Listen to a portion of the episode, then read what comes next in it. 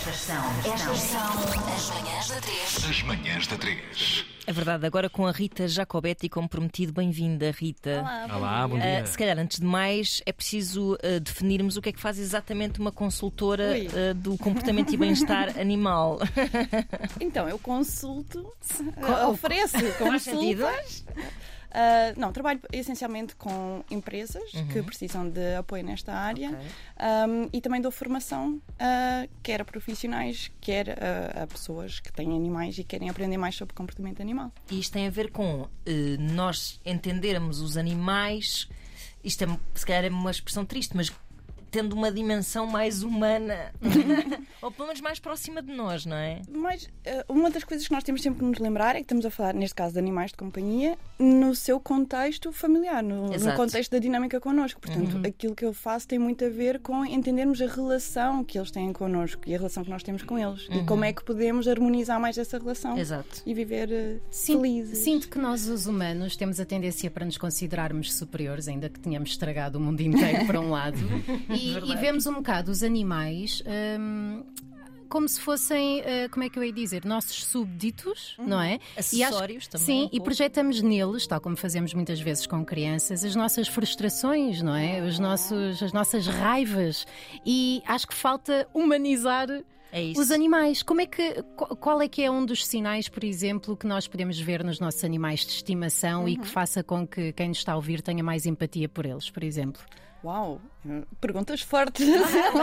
Não, mas animais que, por exemplo, fazem luto. Sim, sem dúvida, claro que sim. Então, eh, eles é aquilo que nós temos andado todos a discutir, não é? Nós que temos animais somos sensíveis a isso e percebemos que sim. E a ciência confirma, sem dúvida, eles têm emoções e, e são sensíveis ao que se passa à volta deles. Portanto, claro que eles sentem a perda. Até os gatos. Até os demónios dos gatos, os demónios a brincar. Amo Claro, gatos, claro. amo gatos. É aquela, é aquela fama que os gatos têm que Sim. não querem saber de nós Sim, para sim, nada. Mas sim, cumprem sim. muito essa fama, trabalham bem para essa fama. verdade. Não dá Estão a viver a sua vidinha. Aí, aí Sim. entra um bocado essa dinâmica que é o gato está ah, um bocadinho mais longe no processo de domesticação do que o cão. Ou seja, Uhum. o cão ambientou-se muito mais às nossas dinâmicas. É um animal muito mais domesticado. E o, gato, o gato ainda preserva um bocadinho aquele lado mais selvagem, não é? Uhum. E daí nós, se calhar, sentimos-lo como um bicho mais desconhecido, mais não conseguimos místico. controlar sim, tanto. Sim, sim, sim, Sim. Muito mais autónomo, não é? E o cão muito mais dependente de nós. Há gatos deprimidos e cães Ah, deprimidos. claro que Há sim. todos os animais, de certeza. não é? Claro que sim. Ah, acima de tudo, eu acho que dos principais desafios que nós temos nesta dinâmica dos animais em família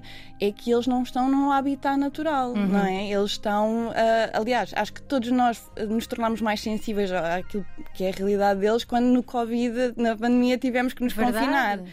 Que é, imaginem um animal que tem uma componente muito mais selvagem do que nós viver quase 24 horas por dia fechado num- parece o- numa a, casa. a súmula do Big Brother. 24 sobre repente. 7, eu não vim aqui para fazer Sim, amigos. Exatamente. Portanto, eles, eles têm bastantes limitações à expressão natural do seu comportamento por viverem eh, condicionados à nossa vida e às Claro. nossas dinâmicas. E claro que isso para eles, para a esmagadora maioria deles, traz alguns desafios e um deles poderá ser a depressão. Sim. Rita, qual é, qual é a grande entrada, o primeiro grande passo para, para se cumprir aquilo que é também grande parte da tua profissão, uh, bem-estar animal? O, o que é que estamos aqui a falar? É respeitar um pouco essa ideia selvagem da, da, da, da coisa? Acho Não que estás bater. completamente no, no caminho correto. Sim, Joana, não batam nos Sim, não animais. batam nos animais. Por favor, não batam nos animais. Mas era, pegando se calhar naquilo que estávamos a falar, era isso: é entendermos que eles têm comportamentos naturais Uhum. ah, que não são necessariamente idênticos aos nossos. Exato. Têm ah, diferentes necessidades de descanso, por exemplo, dormem mais horas do que nós, ah, têm diferentes necessidades de estímulo.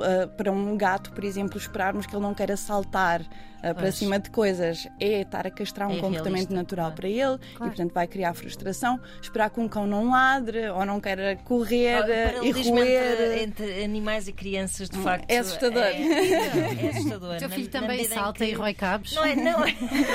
não na medida em que os pais também esperam que as crianças tenham, eh, sejam obedientes e tenham uma noção quase de etiqueta social Sim, sim, sim. que até bastante tarde na vida, Não é impossível exigir. nem o cérebro está Nem o preparado cérebro está para preparado isso. É isso, é E é exatamente en- encontrar esse ponto de encontro entre ah, a civilização, Sim. vá, não é? Eu acho que o grande desafio é mesmo nós criarmos expectativas que às vezes são irrealistas Uhum. e depois pormos esse esforço todo em controlar, não é? Tem- temos, que, temos que adaptar os animais ou as crianças ao Exato. nosso estilo de vida, às nossas Exatamente, dinâmicas.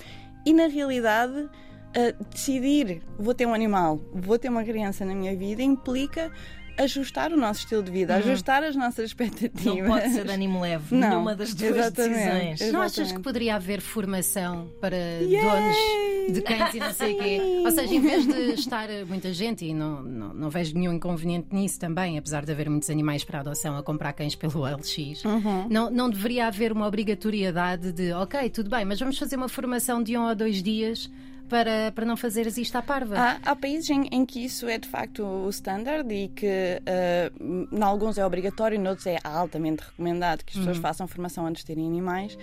E aí eu chamo a atenção para uma coisa que é, estamos a falar em ter animais num contexto, na maior parte das vezes, urbano, num Certo, contexto certo. muito Pois. humanizado. Uma não é não o é- pastor ter o seu Certo. cãozinho. Certo, claro certo. que é, é muito, a dinâmica entre o pastor e o seu cão é muito mais harmoniosa, muito Uhum. mais tranquila.